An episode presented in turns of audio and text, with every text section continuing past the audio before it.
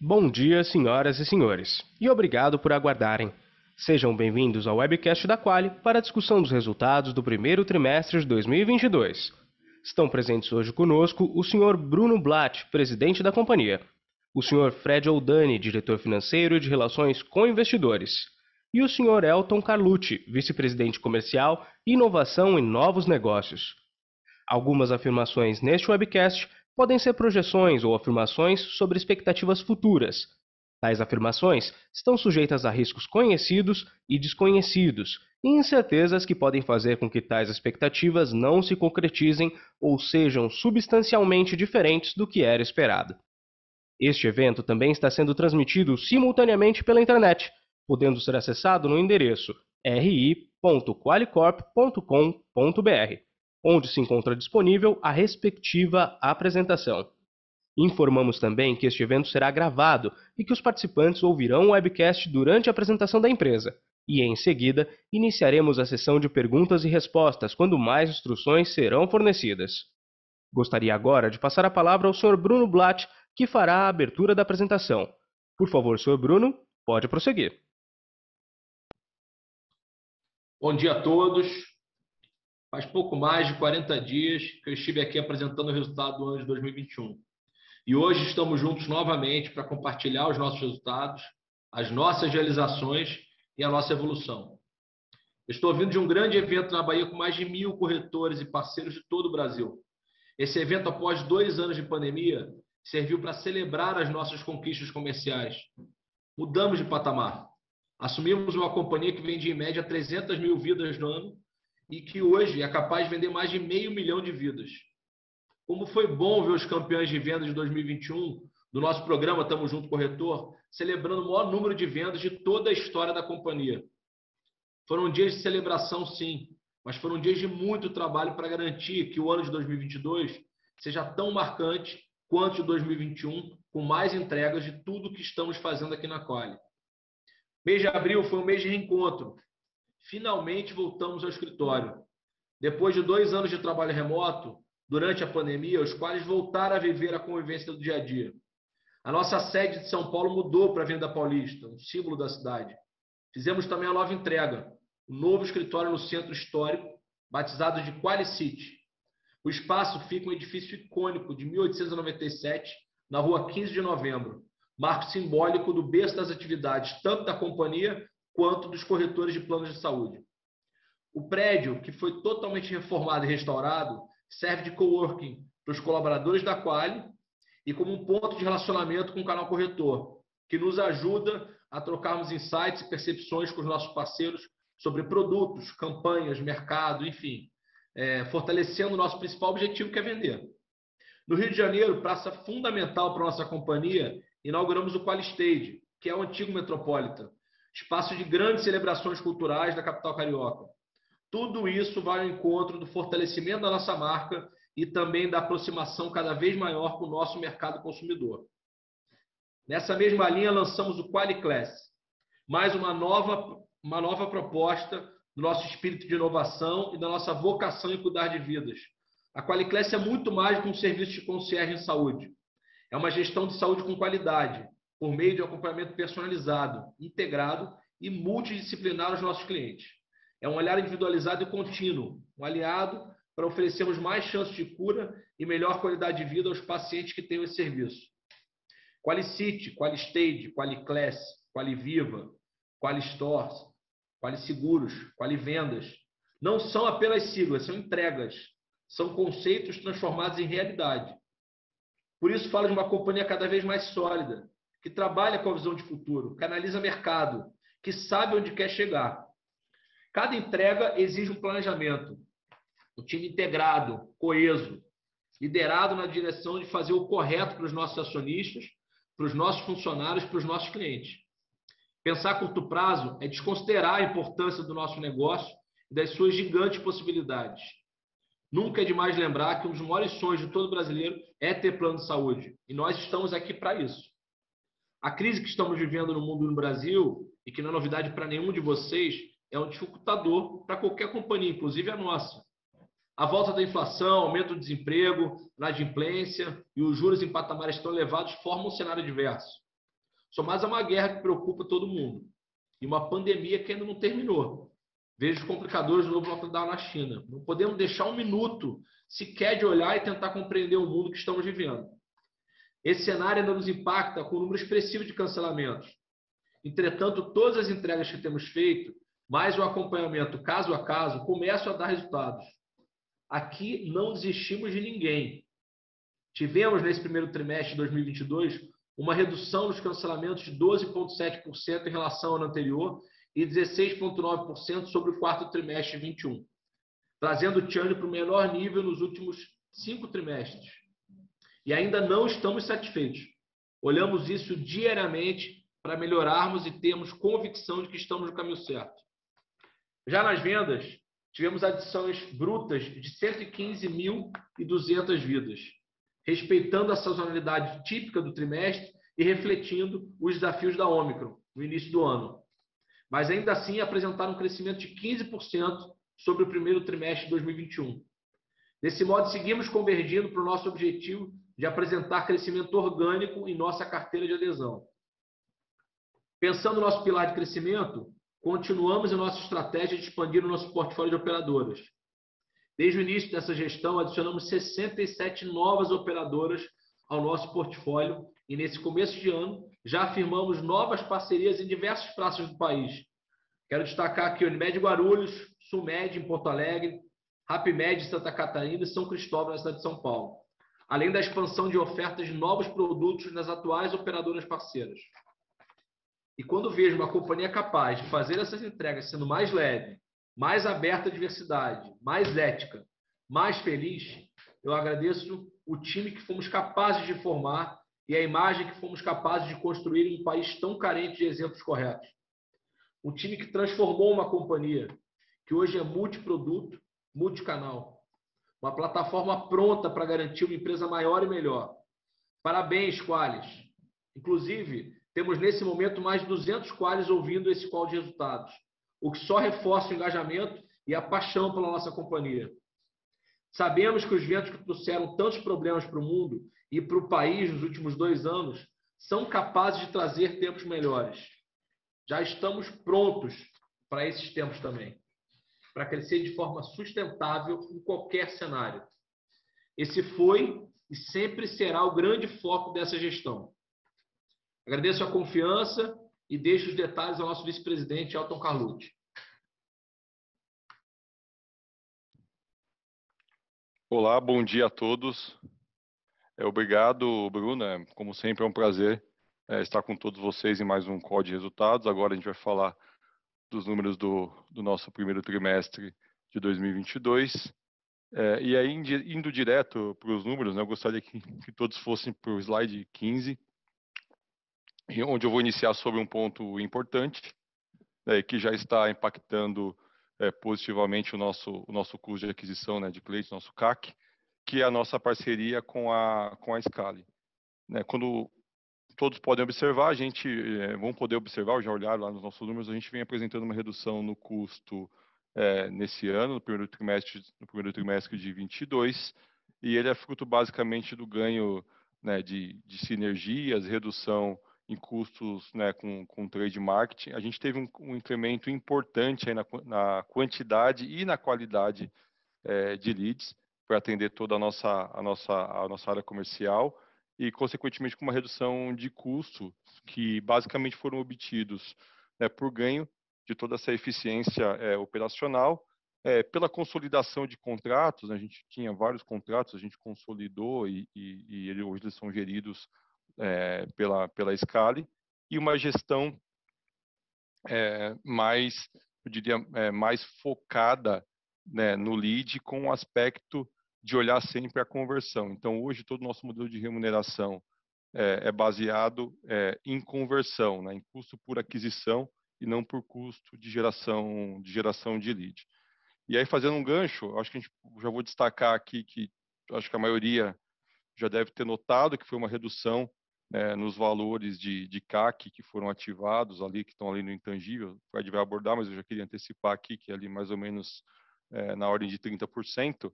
Mas cabe ressaltar que, é, que esse patamar ainda deve, ele vai, ele vai se estabilizar, né? Então essa redução ela vai estabilizar um, num patamar um pouquinho superior a esse, em função é, do diferimento, né? Então vai demorar aí mais, eu diria mais uns dois trimestres aí lá para o terceiro tri, esse número vai estar tá normalizado e a gente vai ter o CAC é, no patamar que a gente, enfim, já planejou aqui para o ano, e, enfim, já tirando essa questão do diferimento aí do, do pagamento.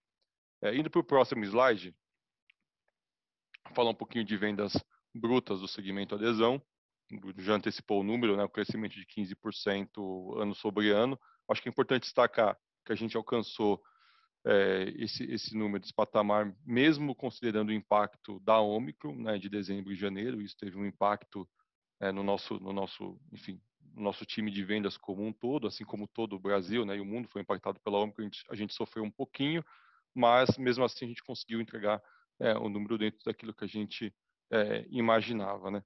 E também dando um pouco mais de cor dentro do, sobre esse número, a gente já tem algum impacto da Elo, né, a gente vem acelerando o potencial de vendas das operadoras que vieram com essa administradora e a gente continua confiante em manter o patamar que a gente atingiu é, no ano passado. Né? Os números de abril e maio já, já demonstram que a gente está é, dentro do que a gente havia se planejado, é, mesmo considerando toda essa questão da revisão dos incentivos que a gente fez. e agora, indo para o próximo tema, que acho que é o tema, o tema churn, né? o, também já foi um pouco antecipado aqui, que é o slide 17, é, como a gente atingiu o menor churn nos últimos cinco trimestres, é, o último call foi super recente, né? lá eu tinha comentado que a gente é, havia observado uma normalização do cancelamento por solicitação, é, e a inadimplência continuava um pouco acima do patamar histórico. Isso continua para esse TRI, a gente não vê nenhuma mudança ali do, do, do que do cancelamento por solicitação, é, ele, ele, continua seguindo aquelas os parâmetros, né, de, de percentual sobre a base e correlação com reajuste, isso continua continua é, mantido do que era em relação ao patamar histórico, é claro, é, mas a inadimplência ainda continua um pouco acima e o que a gente também acaba vendo lá no, no, no nas perdas com créditos né, incobráveis, a gente vai ver lá o PCI está um pouquinho acima em função em função da inadimplência que ainda continua é, pesando um pouco aqui, é, enfim, dentro dos números. E a gente né, continua fazendo muita pesquisa em cima dos cancelados, especialmente por inadimplência, que esse é, um, é o eixo da companhia. A gente, enfim, todos os esforços estão para endereçar esse ponto. E o que a gente nota em todas as pesquisas é realmente o peso do macro, né? A perda de renda, a inflação vem pesando bastante né, no, no, no, bolso dos nossos clientes e vem ali é, pressionando um pouco a inadimplência. Né? A gente também está lançando mão de algumas estratégias para tentar diminuir esse impacto, né, é, revisando os prazos que a gente tinha de, de parcelamento para inadimplente, alguns descontos para quem já cancelou por inadimplência e deseja voltar para a Qualicorp. A gente está bem flexível nisso, mas é, o fator macro ainda continua, continua pesando. E um ponto também importante, acho que vale a pena já destacar aqui, talvez seja uma provável pergunta ali no nosso Q&A, é sobre o reajuste. É, nós havíamos comentado que lá ali no nosso primeiro, a gente já havia né, observando para o primeiro trimestre negociações entre 12% e 15%, então o primeiro TRI ficou é, nesse patamar, por alguns contratos né, que foram negociados nesse período. Agora, para a grande maioria né, da carteira que tem o reajuste lá em julho, é, a gente vem observando aqui um patamar que está mais ali para 19, 20, muito próximo dos reajustes dos pools de PMEs dos nossos parceiros. Né? Então, quando eu olho ali é, o pool de PME é, de, um, de, um, parceiro nosso de adesão, as negociações estão mais ou menos nesse, é, enfim, nesse patamar. Tá? E agora, né, antes de, de passar para o Fred, comentar rapidinho o, a nossa performance é, de PME, enfim, nada mudou, né? A gente vê o crescimento expressivo de 37% em relação ao ano anterior. É, é um canal que vem, vem performando. Primeiro tri teve um pouquinho de Omicron também, conforme, conforme uma adesão, mas o número do, do segundo tri, a gente já está vendo do PME também, está super em linha com o que a gente planejou é, por ano. Então, acho que é isso. E eu vou agora, é, agradeço a todos pela atenção certamente eu volto lá no Q&A e vou passar a bola aqui para o Fred. Obrigado a todos, até já. Obrigado, Elton. É, bom dia a todos. Vou começar no slide 20, é, comentando os destaques do resultado do trimestre. Bom, em relação ao portfólio, acho que sim, já foi já foi bastante comentado pelo, pelo tanto pelo Bruno quanto pelo Elton desempenho no trimestre. Mas aqui eu acho que vale a pena reforçar que os números do primeiro trimestre eles mostram que a gente segue convergindo para o nosso objetivo de chegar num net orgânico positivo na nossa operação. A gente vê isso tanto pela redução nos cancelamentos, que segue acontecendo, né? A gente viu uma melhora sequencial ainda em níveis superiores ao que a gente acredita, mas é, o que a gente já vê claramente é a tendência apontando para um, assim, uma normalização dos cancelamentos à medida que a gente atingiu já, como tanto o Elton e o Bruno comentaram, um novo patamar de vendas, o que deve aí ao longo dos próximos trimestres levar a gente para esse nosso objetivo de virar o, o orgânico da companhia. Tá? Uh, em relação ao desempenho da receita, a gente teve uma pequena queda, tanto na comparação anual quanto é, é, na comparação com o trimestre imediatamente anterior. Aqui, enfim, esse efeito ele é totalmente associado ao desempenho do portfólio e há também o movimento de trade-down que a gente vê, enfim, na média do portfólio, o que acaba, enfim, o que acaba impactando, o que acaba impactando, gerando essa pequena contração de receita nesse trimestre. Nosso EBIT atingiu 252,8 milhões, Aqui a gente vai comentar também um pouco mais de detalhe, assim, é, apesar assim, da queda na receita, o, o, o, trabalho feito em gestão de custo e despesa aí ao longo é, do ano passado é, conseguiu é, gerar uma pequena expansão de margem na comparação sequencial, onde a nossa margem EBITDA atingiu 50,3% versus 50% é, em relação ao trimestre imediatamente anterior, mostrando aí o quanto é, tem sido importante esses esforços assim, na, na, na, na gestão de custo e despesa, dado um cenário com um nível de inflação de dois dígitos e com pressões de custo assim, é, em praticamente todas as linhas, a gente tem feito um trabalho muito bom de conseguir segurar a despesa. Tá? Em relação ao lucro, nosso lucro líquido foi de 74,1 milhões.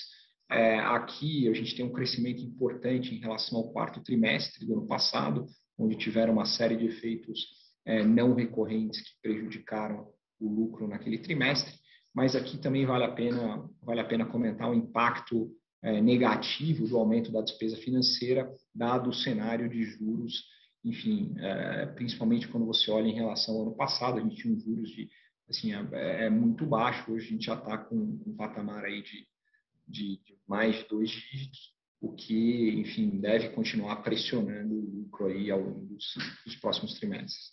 Nossa dívida líquida é, ficou em 1,4 bilhões, assim, é uma queda aí de 7%, 7,7% em relação ao trimestre imediatamente anterior, com uma alavancagem aí de pouco menos de 1,4 vezes debt to EBITDA. Tá? É, nosso fluxo de caixa atingiu 66,4 milhões, é, uma pequena retração em relação ao quarto tri do, do, do ano passado, a gente vai comentar nos slides seguintes.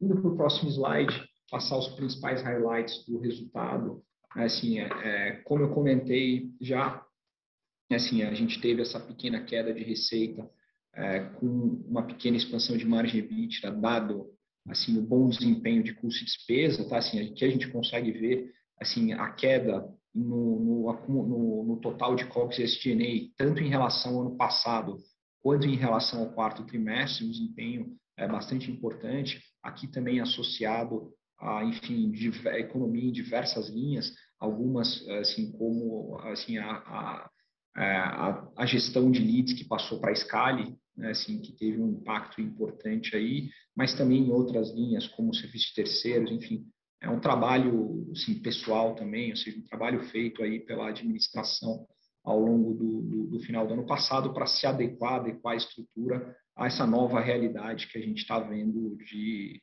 de cenário macroeconômico. Tá? Aqui também acho que vale a pena destacar assim, é o número de, de PCI, a perda com créditos incobráveis, né, nesse primeiro trimestre, que ficou em 24,3 milhões. Aqui a gente ainda enxerga um excesso de inadimplência em relação ao que seria o esperado. Assim, níveis normalizados, a gente devia olhar essa conta aí mais perto de é, 20 baixo, talvez perto de assim, 21 milhões, mas o excesso ainda de cancelamento por inadimplência é algo que ainda está gerando algum tipo de pressão é, dentro dessa linha. Acho que os outros, sim, as outras linhas, acho que eu acabei já comentando no, é, no, no enfim, no, no, slide inicial. Eu vou seguir para o próximo slide para comentar sobre o desempenho do fluxo de caixa. Tá?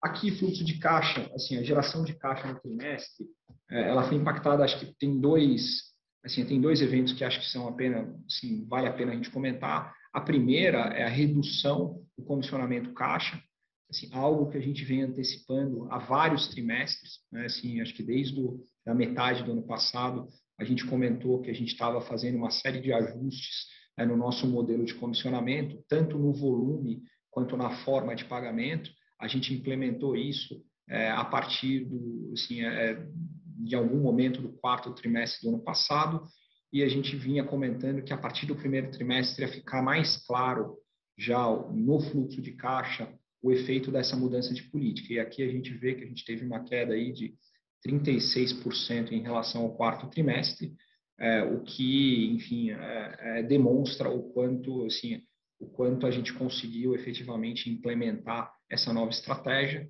é, sem ter um impacto muito relevante em vendas. Eu acho que esse é o principal ponto, que a gente vai fazer uma série de mudanças bastante cirúrgicas, embora é, no fluxo de caixa você ia ver um valor total na média, mas esse, isso aqui é uma série de ações, né, assim, é, pontuais, praça a praça, produto a produto, que, enfim, acabaram uh, levando a gente para esse cenário de conseguir efetivamente começar a reduzir o corrupcionamento sem ter um impacto importante no nosso desempenho de vendas. Tá? Aqui acho que uma segunda linha que vale a pena comentar também é o capital de giro. Enfim, capital de giro são questões é, pontuais, é, diferenças temporárias é, em relação a contas a pagar e contas a receber de, com, com, operadoras, assim, que, enfim, não, não devem gerar nenhum tipo de preocupação, porque costumam, enfim, é, é, ter aí valores positivos e negativos, mas ao longo dos trimestres são contas que acabam, assim, é, se netando. Tá? É, acho que outro ponto importante para comentar aqui também é em relação à aprovação que a gente teve ontem pelo Conselho de Administração, onde a gente foi autorizado a fazer uma captação é, de até 1,7 bilhões é, de reais, algo que deve acontecer aí é, ao longo desse segundo trimestre, para rolar dívidas que a gente tem vencendo aí, tanto no final desse trimestre quanto ao longo do, do, do terceiro trimestre também. hoje a gente não pode fornecer muito mais detalhes sobre essa operação, mas é, ao longo aí, enfim, ao longo do segundo trimestre, é, quando a operação é, for efetivamente concretizada, a gente deve soltar aí um outro, uma outra comunicação é, informando aí efetivamente é, do volume efetivamente rolado e das condições dessa operação. Tá? Acho que era isso que a gente tinha para comentar sobre o desempenho do primeiro trimestre. Eu queria abrir agora para a sessão de perguntas e respostas. Muito obrigado. Obrigado. Iniciaremos agora a sessão de perguntas e respostas. Para realizar uma pergunta via áudio, por favor, digite o seu nome e o nome da sua companhia na seção de Q&A. As perguntas serão atendidas na ordem em que são recebidas. Por favor, aguardem enquanto coletamos as perguntas.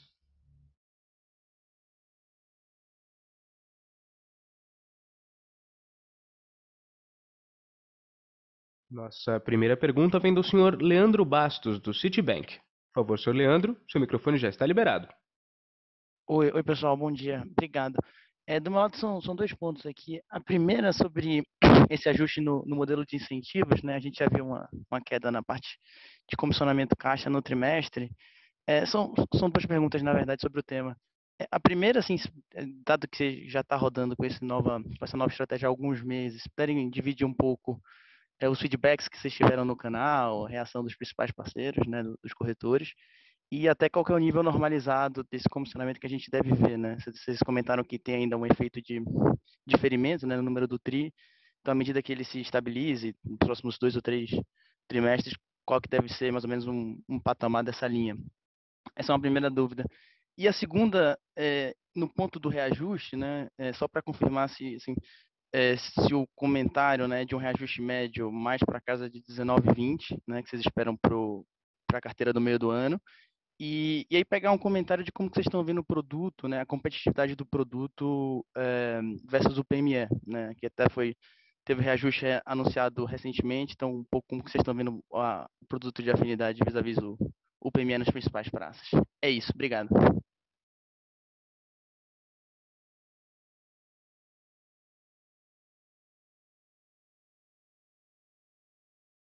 O Elton já vai responder. Oi, estou entrando aqui. Valeu. Vamos lá.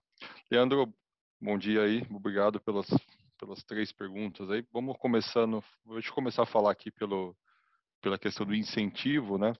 O Bruno antecipou, a gente veio de um, de um evento importante, né, de, de, premiação dos nossos campeões de vendas, é, já, né, fruto do, do, do, do nosso programa Tamo Junto, programa de fidelidade, que foi uma tangibilização de tudo que a gente veio fazendo. É, eu acredito que com base no feedback que a gente recebeu, os, os, nossos principais né, corretores que são parceiros, que entendem a importância da fidelização do cliente, que entendem a importância até da geração de carteira, é, eu diria que esse assunto para a gente é um assunto que ele está ele tá superado, tá?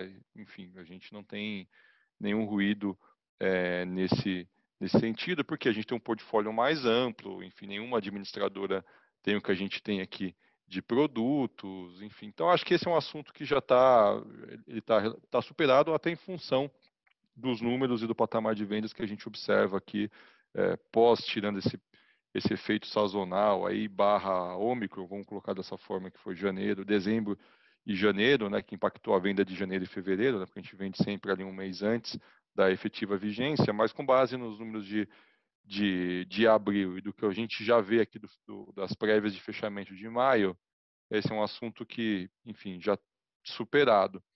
É, em referente ao, ao, patamar, né, como a gente tem aquela questão do diferimento e, e, parcelamento, a gente vai notar algo estabilizando. Claro que isso pode variar em função de ticket médio né, e de volume ali de vendas, sempre pode variar, 5% para cima para baixo, mas eu diria que ele está mais para 80, 90 do que o número que você que transitou aí é, nesse trimestre. Então, esse aqui deveria ser um número normalizado e pode variar é, em cima desse range em função do comportamento de, do ticket médio, especialmente em, em função do mix. É, indo para o último ponto, que é reajuste, é isso, a gente está vendo mais 19,20, é, e as diferenças na, de preço na rua continuam as mesmas. Né? Eu acho que, independentemente do, do reajuste, a, a dinâmica né, de portfólio, né, geralmente as operadoras elas, elas, elas ajustam, né? Então você pode lançar um produto novo, se quiser, enfim, toda semana você pode ter uma grade nova na Rológico, isso do ponto de vista operacional é complexo, mas é, os portfólios já foram ajustados para manter é, essa diferença e, e, de fato isso não muda muito a dinâmica, né? Porque a gente sabe exatamente qual é o percentual né, da população que tem CNPJ, esse negócio é estável, então é, enfim, eu diria que a dinâmica de preço e a dinâmica é, comercial ela está mantida. A gente não vê nenhuma alteração nesse cenário em função dos reajustes. As tabelas estão vão refletir é, pós-reajuste, basicamente as, as, as, diferenças de preços que eu, que eu tenho agora. Então, não, a gente não vê nenhum issue nesse sentido, tá bom, Leandro? Tá ótimo, Elton. Muito obrigado. Ah, valeu. Nossa próxima pergunta vem do senhor Pedro Lima, do BTG Pactual. Por favor, senhor Pedro, pode prosseguir. Fala pessoal, muito bom dia. É, aqui do nosso lado, a pergunta é relacionada com o crescimento orgânico, ali, relacionando principalmente com é, a variação de churn. A gente queria entender quais as estratégias estão sendo implementadas para conseguir trazer esse nível para um pouco mais baixo e levando em conta que a gente deve ter um ano de reajuste bastante alto nos preços, como que isso pode acabar impactando também o churn da companhia, né, com relação aos cancelamentos pela alta dos preços. Então, se vocês puderem dividir um pouco com a gente como é que está esse pensamento para o resto do ano, a gente agradece. Obrigado. Ah, Pedro, bom, bom dia. Elton de novo aqui. Eu vou começar, depois se algum, o Fred quiser complementar, o próprio Bruno está aqui, eles, eles fiquem, ficam à vontade aqui para entrar. Mas vamos falar aqui do ponto, primeiro assim, do reajuste, né? acho que endereçando esse ponto, a gente está olhando ali para o segundo, né, enfim, segundo semestre ali, mais essa na casa de 19 e 20, que só para lembrar, ele não, é, não foi a média de 37 do ano passado, então isso faz bastante, né, bastante diferença.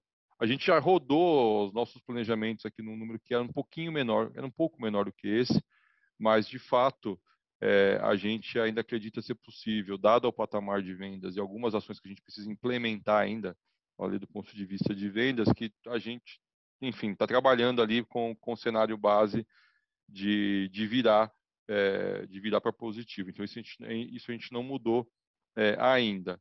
É, e isso na ponta né, do, do Gross Edge. Ali na ponta do, do churn, né, que também é super importante, e, e para endereçar o ponto, é o seguinte, o, a inadimplência ainda não não está no patamar que deveria, ela vem convergindo lentamente, talvez demore um pouco mais e provavelmente onde ela vai estabilizar, porque a notícia boa é que ela está acima, mas ela não estabilizou.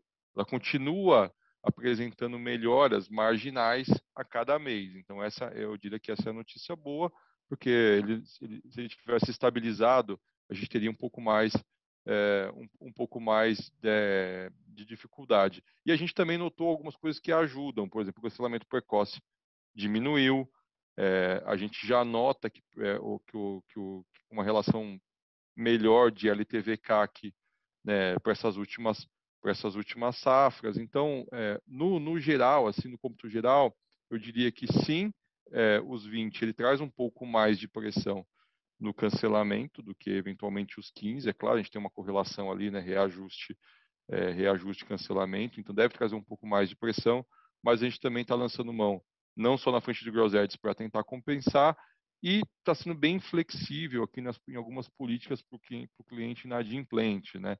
Então, tanto é que uma parte da despesa financeira é um pouco mais de desconto é, para o cliente que topa voltar e, e, mesmo no produto mais barato a gente parcela, enfim, é, tem algumas tem algumas estratégias aqui para diminuir para diminuir o impacto. Então a gente acredita bastante que com isso vai ser possível é, mitigar essa diferença aí do reajuste e a princípio a gente não está mudando o nosso o nosso cenário base aqui conforme o Fred já já antecipou. Tá ótimo, obrigado pessoal. Obrigado você pela pergunta. Nossa próxima pergunta vem do senhor Vinícius Ribeiro do UBS. Senhor Vinícius, seu microfone já está liberado.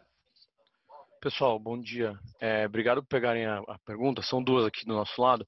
Uma, na verdade, a primeira é um follow-up da primeira pergunta com relação ao comissionamento. Quando a gente e aí tentando entender um pouco dessa questão do diferimento que vocês comentaram, né? Quando a gente tenta conciliar aquilo que, você, aquilo que foi constituído no balanço, dá exatamente o mesmo número do que foi no primeiro do, do, de 21, que foi 72 milhões de reais, né? Então, só para a gente entender, assim, primeiro, essa diferença do, do comissionamento caixa e do comissionamento é, constituído no balanço, deveria ser mais ou menos nesse montante, e se a gente compara essas, esses dois montantes com aquilo que foi, que foi que foi pago de comissão ano passado, a gente deveria esperar ainda assim uma, uma, uma melhora ou deveria esperar algum nível de estabilidade pensando no comentário do, do, do, Elton sobre os 90 milhões. E a segunda, é, a segunda pergunta é sobre o PDD. Aí acho, acho que o Fred comentou bastante sobre a questão da Constituição, mas a gente também viu uma questão de uma recuperação um pouco melhor do que, do que a gente tinha visto é, em alguns trimestres do, do, do, do ano passado. Então, só para entender, se teve alguma coisa específica aí ou foi é, ou é, é, é, é, um, é pontual, a gente não deveria esperar uma melhora mais na Constituição do que na recuperação. Obrigado, pessoal. Bom, é, Fred aqui, assim, em relação, em relação ao condicionamento, assim, é o caixa versus, versus ativação, assim, é, sempre pode ter alguma diferença entre os dois valores, assim, é simplesmente questão de é, time entre apuração e pagamento. Então, normalmente você faz isso dentro do mesmo mês, um trimestre ou outro você pode apurar e não pagar efetivamente tudo dentro do mesmo mês, enfim, se alguma nota fiscal, enfim, chega em atraso, enfim, coisas, questões nesse sentido, então, assim, isso aí são questões pontuais, assim, acho que não, não tem que ter nenhum tipo de expectativa se isso vai ser assim ou não. Pode ser, enfim, ah, esses valores deveriam convergir ao longo do tempo. Tá? Assim, né? Se tiver diferença é, temporal, alguma nota fiscal eventualmente aí que, que, não, assim, que não chegou no, tempo certo para pagar dentro do próprio mês.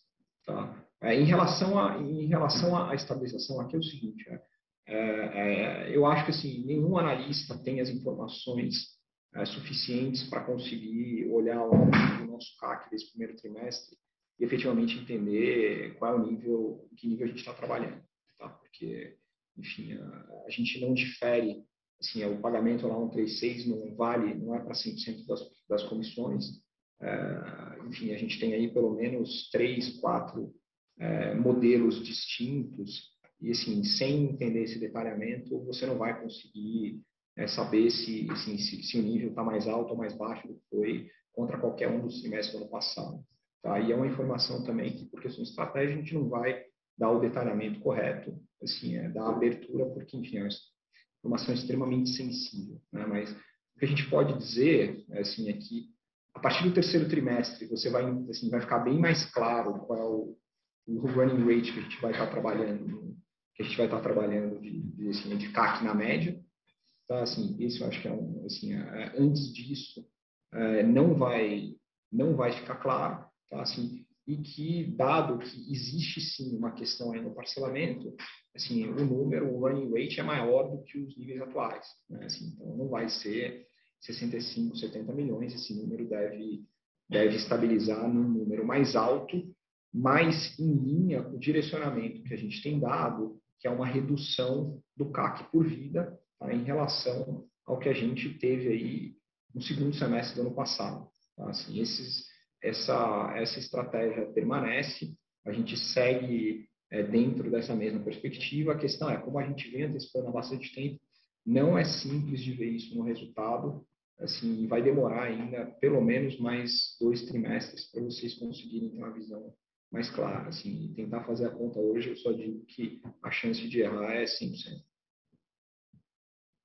E desculpa, a segunda pergunta em relação ao, em relação à recuperação, tá? Assim, é, o que acontece é assim, a gente ainda tem a recuperação desse começo do ano ainda está associado a, enfim, as ações que a gente fez de cobrança né, no final do ano passado. A gente fez uma série de ações de cobrança, de recuperação, que ainda tem, ainda tem um impacto ainda tem um impacto. Uh, acredito que ainda, assim, uh, assim, no segundo tri talvez possa ter alguma coisa de recuperação ainda, tá? Mas, assim, o que a gente espera é que com a normalização da inadimplência, né, do cancelamento por inadimplência, a gente passe a, assim, a ter um nível de, de provisionamento aí mais baixo. A gente assim, ir aí, aí algo mais para, sei lá, perto de 21, 22 milhões por trimestre à medida que a gente veja a inadimplência retornando aí para os patamares é, normalizados. Perfeito, Fred. Obrigado pelas respostas. Nossa próxima pergunta vem do senhor Maurício Cepeda, do Credit Suisse. Por favor, senhor Maurício, pode prosseguir. Oi, Bruno, Elton, Fred, obrigado pelo espaço. É, eu tenho algumas perguntas uh, em complemento às anteriores. É, voltando à questão do PME, né, eu entendi que tem uma, as próprias operadoras mantêm meio que uma diferença tática entre, entre os, os preços de PME e, e, os planos de adesão. É, se pudesse talvez ilustrar que, qual a magnitude né, dessa diferença, que, o que, que eles mais ou menos buscam nisso. e a segunda pergunta é sobre capital de giro eu vejo que teve um certo consumo de caixa em capital de giro que não estava exatamente nas contas mais mais operacionais, né, de, de, de recebíveis ou o preço a repassar. Eu quero saber se pode ter alguma relação com essa tratativa do, é, do, dos inadimplentes, né, de parcelamento, o que, que o que, que de fato estaria por trás desse consumo de capital de giro. Muito obrigado. Oi, Cepeda. É o Elton. Vou começar depois com, com a parte da, mais comercial, depois o Fred entra na questão do, do, do consumo aí, do, do, fluxo de caixa. Então, é, a diferença que a gente vê aí na rua, né, e que costuma ser mantida, e é uma política na maioria, não é uma regra geral, mas a gente sempre observa diferenças é, entre 20% e 30% né, entre adesão e, e PME. Então, dependendo, às vezes, do mês, isso pode variar um pouquinho, porque nem sempre as trocas de portfólio acontecem simultaneamente. Então, às vezes, o adesão, às vezes, até acaba ficando com uma diferença até menor é, até menos que 10, mas isso é pontual porque é, eventualmente tem uma troca de portfólio de PME e uma, um reajuste né, de preço na rua e o adesão, como tem que aditivar cada contrato né, para poder colocar o preço na rua, então às vezes isso acaba demorando 30 dias, aí, então às vezes essa diferença cai, você pode fazer uma pesquisa lá e ver com a adesão tem uma diferença de 10%, mas aquilo geralmente não é real, né? ele fica sempre orbitando aí nesse, nesse range aí, entre 20 e 30, com a maioria aí dos nossos é, parceiros. Eu acho que é sempre importante destacar, né? Do, do, a gente tem aqui um dentro do, do nosso DW aqui várias análises e a gente tem sempre ali, né? O, do, do nosso foi até uma das mudanças que a gente fez aqui na própria estratégia né, de geração captação de leads é que na prática é, né, de cada que eu recebo ali né de cada vamos, vamos assim de cada 10 né vamos falar que dois 2,5 é, tem CNPJ, o restante é elegível é, a uma adesão é, dentro da regra do jogo. Né? Claro que a gente sabe que tem, tem aquelas questões a gente faz o CNPJ e, e depois fica inativo, tal. não quero entrar no detalhe aqui, porque ele não, ele não deveria continuar sendo elegível a ter, a ter um PME, mas em linhas gerais o que a gente vê, tanto, nem, tanto na nossa base, que eu tenho, enfim, a gente tem aqui N estudos é, sobre isso, como do que entra ali, vou falar assim, no meu topo de funil. A gente tem uma estratégia um pouco diferente, né, de geração de leads. E aí, depois, quando a gente faz aqui o, o, enfim, os devidos enriquecimentos, eu tenho a estatística do que, que de fato é elegível a um PME e o que, que não é. E esse número continua é, meio que estável ali no meu topo de funil, tá? Então, é basicamente, base, basicamente é isso. Diferença de preço, e, e total de, de, vamos falar assim, de addressable market para os produtos. É, e aí eu vou passar agora para o Fred aqui entrar com o segundo ponto. Se algum esclarecimento adicional aqui, me avisa, eu volto nesse ponto aqui depois. Pedro, em relação ao, capital de giro, assim, a, questão de inadimplência, assim, teve um aumento pequeno é, do capital de giro em relação a vamos receber algo próximo de 13 milhões, né? não é o principal não é o principal fator associado ao fluxo de caixa, mas ele tem, ele tem sim um impacto pequeno no capital de giro.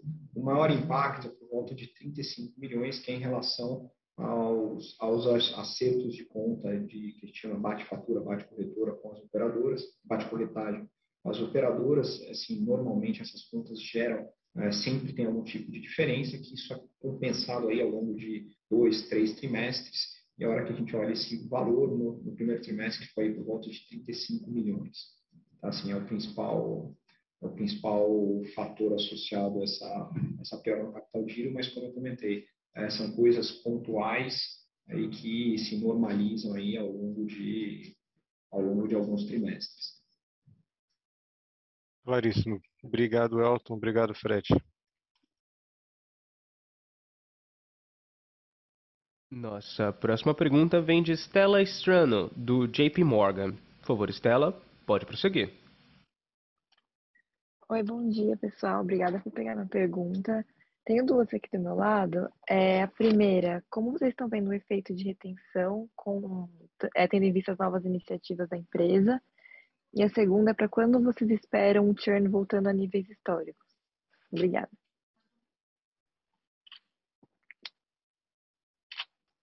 Pois vamos lá, acho que as ações de retenção, é o Elton falando aqui, Estela, bom dia para você. É, do ponto de vista aqui de, de, retenção, a gente implementou bastante coisa, eu diria, do, tem uma, uma, uma, uma squad gigante aqui de, de né, que, que, que, lida com o tema fidelização e, enfim, e onde tem uma série, eu diria, de centenas aí de coisas que foram testadas, testes ABs, etc., coisas que fizeram muito sentido que foram implementadas e outras que o teste não se mostrou tão efetivo e a gente não continuou com, com a iniciativa. Né? Eu posso dizer que é, aumentou a efetividade, porque hoje dentro do score que a gente tem aqui de, né, dos nossos clientes, na parte de clusterização, a gente prioriza é, uma parte importante que a gente entra ali com, com, com o nosso time comercial, né, atuando também, nesse momento. A gente tem todo um critério aqui para garantir que ele só atue de fato quando, quando a gente é demandado, né, evitando que a gente tenha ali um downtrade é, gerado, autogerado, então isso não acontece. Então o time só atua de fato quando, quando o cliente é, nos procura, quando tem algum indicador ali que ele transitou no bot, né, enfim, ou algum outro canal digital fez uma simulação, ou seja, ele está com fortes indícios de que ele vai, é, que ele pode cancelar, e aí a gente, a gente, a gente atua. Então as ações estão é, estão sendo bem sucedidas. Eu acho que é isso que ajudou a gente a trazer o cancelamento é, por solicitação para um patamar que é muito próximo, ali é o patamar histórico praticamente. Então já, eu acho que as ações, isso demonstra que as ações é, foram foram foram bem foram bem foram bem sucedidas. É claro que a gente continua sempre olhando ali é, alternativas na medida que entra uma nova operadora que a gente não tinha no portfólio, ela passa a fazer parte do, do leque de ofertas. A gente internamente recentemente lançou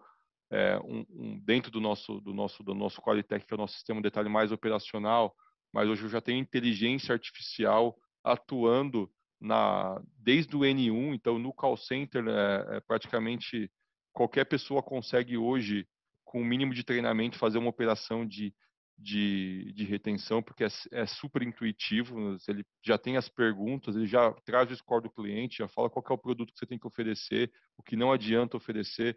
Então, não só do ponto de vista de processo, mas de tecnologia, é, a gente praticamente avançou em bastante coisa. É, e hoje a gente tem muito mais é, as squads trabalhando em teste AB de hipóteses, né, testando alguma coisa diferente, é, e já fazendo um trabalho muito mais cirúrgico. Então, ah, para essa operadora aqui, vamos, vamos testar esse tipo de ação aqui, e para a operadora B, é, vamos testar outro e vamos comparar para ver é, de fato o que está funcionando, tudo mensurado com, com os indicadores. Então, eu diria que, que é isso. Continua sendo um desafio, e eu adoraria que, que, que a gente tivesse inúmeros problemas operacionais impactando é, o nosso cancelamento, porque isso é mais fácil de resolver. Né? A gente tem tecnologia e pessoas aqui que têm conhecimento da companhia e do setor para fazer uma implementação muito rápido de qualquer processo.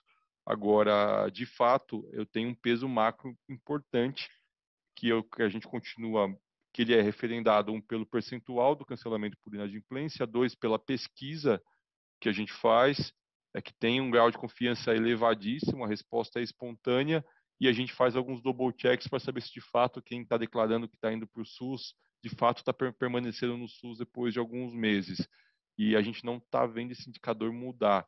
Então, ou seja, o macro está pesando ainda. Claro que a gente tenta ali, né, a gente tem todo o leque todo de portfólios, tem o downtrade, a gente consegue fazer né, é, a retenção dentro de casa, mas tem um nível ali que é, quando chega nele eu não consigo atuar, né, com o produto tradicional de saúde. Então, então esse hoje é o principal, é, é um principal desafio e é nele que hoje a, as squads estão trabalhando aqui para tentar reduzir o nível de, de inadimplência para que a gente possa ver isso normalizado. A gente gostaria muito de entrar né, no principal trimestre, que é o terceiro, onde tem um reajuste já com esse indicador normalizado, tá, de inadimplência dentro de um patamar que, que, que nos coloque, né, no, que seja possível entregar o crescimento orgânico na companhia. Então, esse é o nosso, é o nosso gol hoje. Né? A gente está acelerando tudo que for possível, né? a gente não está poupando nenhum esforço para tentar diminuir esse patamar até, até entrar é, no terceiro TRI, onde a gente vai sofrer um pouco mais de pressão, que usualmente a gente já sofre, e também em função desses pontos adicionais aqui, desses base points adicionais de reajuste, que certamente a gente verá aqui no percentual que eu já antecipei, né? mais ali na casa de, de 19 e 20. Eu acho que desse, desse ponto aqui do, do, meu, do, meu, do meu lado é isso.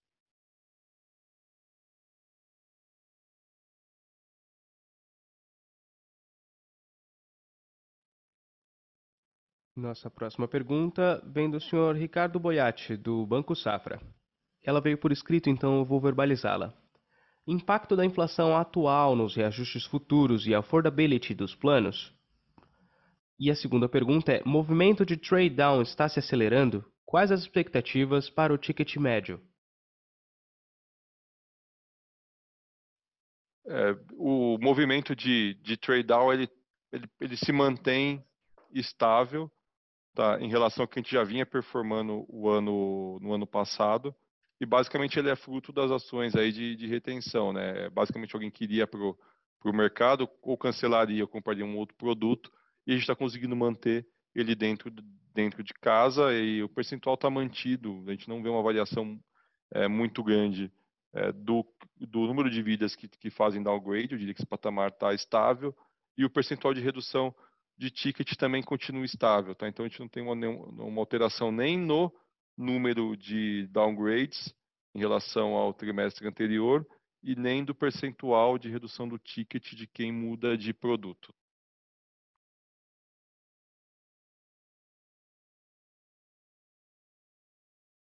Lembrando que para fazer perguntas, basta digitar seu nome e companhia no campo Q&A. Nossa próxima pergunta vem do senhor Gustavo Tizeu. Senhor Gustavo, seu microfone já está liberado.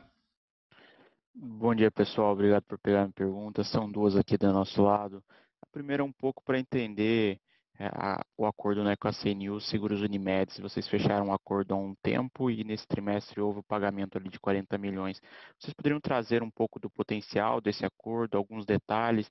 É um acordo que tem algum tipo de exclusividade? E, e também o quão escalável é esses tipos de contrato. Acho que é para entender um pouquinho se também é semelhante ao que a gente viu com a Pvida, alguma coisa nesse mesmo sentido.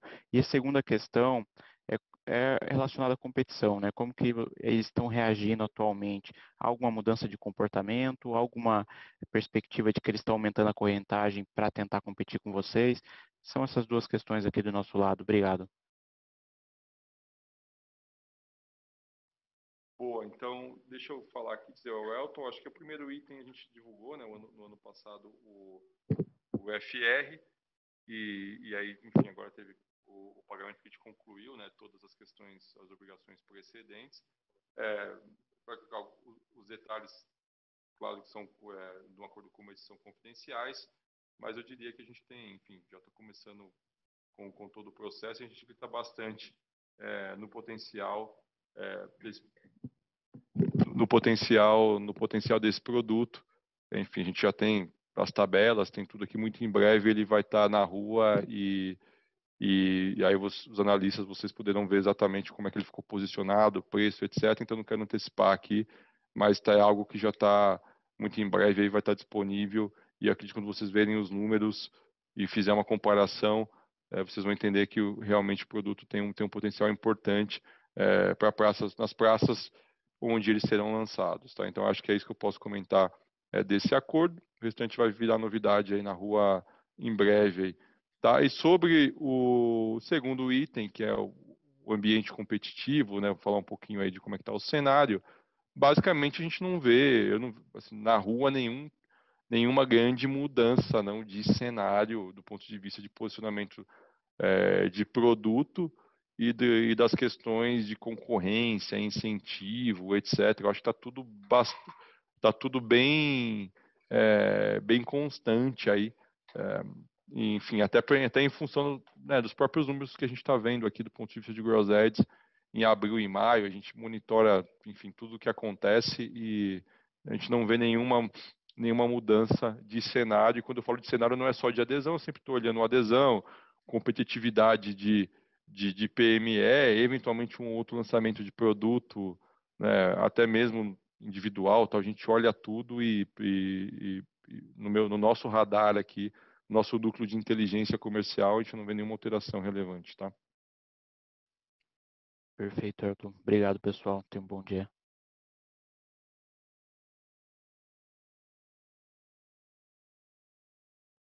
A sessão de perguntas e respostas foi encerrada. Agradecemos a participação de todos. A apresentação de resultados do primeiro trimestre de 2022 da Quali também está encerrada agora. Tenham todos um bom dia.